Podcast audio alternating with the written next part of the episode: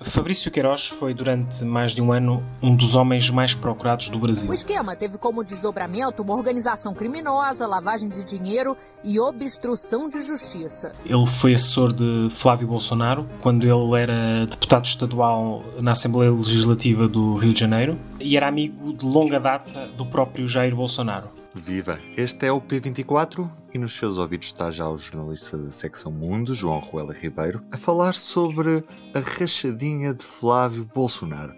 Já vamos perceber o que é. Continua, João Ruela. O nome de Queiroz apareceu nas investigações do Ministério Público do Rio como alguém fundamental no esquema das rachadinhas no gabinete de Flávio Bolsonaro. E por isso o seu depoimento tornou-se extremamente valioso.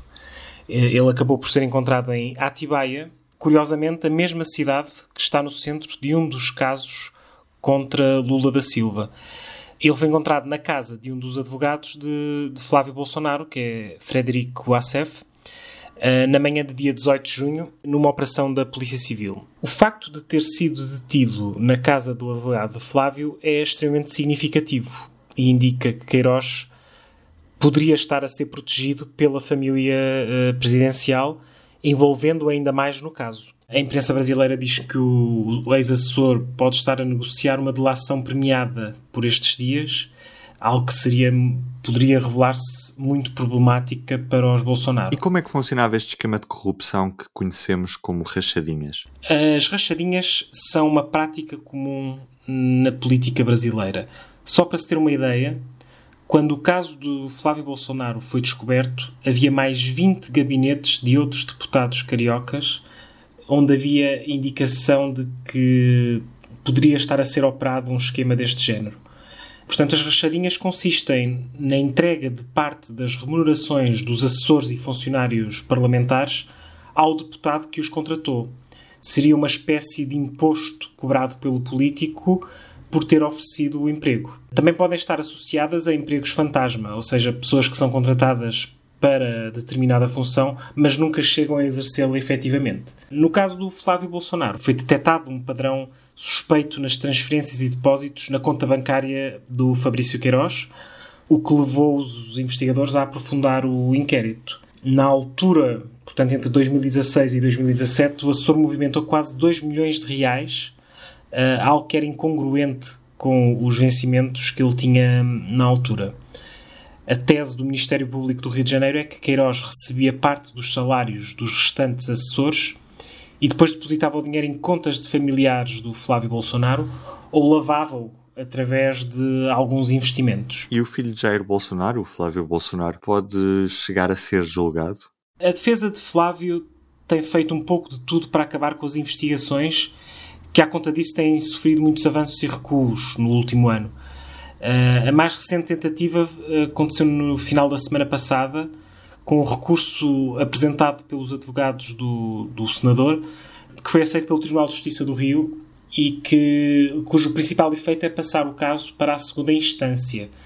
Porque a defesa tinha alegado que Fábio Bolsonaro deveria gozar da imunidade especial por ser deputado estadual na altura do, dos factos e por isso o caso teria de ser apreciado por um tribunal superior.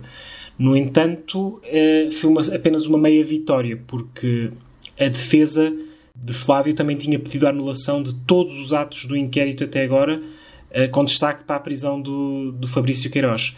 Mas esse pedido não foi atendido.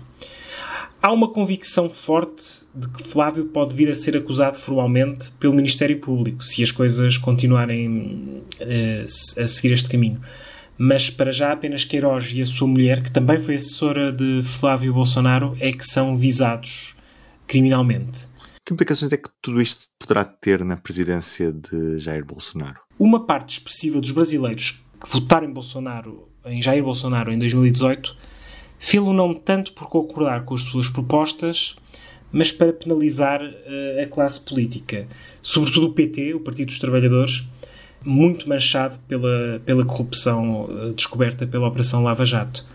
O Bolsonaro prometeu durante a campanha uma mão pesada contra esse tipo de práticas e, e, na verdade, um dos argumentos mais usados pelos seus apoiantes, ainda hoje, é o de que, mesmo tendo sido deputado durante quase 30 anos, nunca viu o seu nome envolvido uh, em qualquer escândalo, o que é verdade.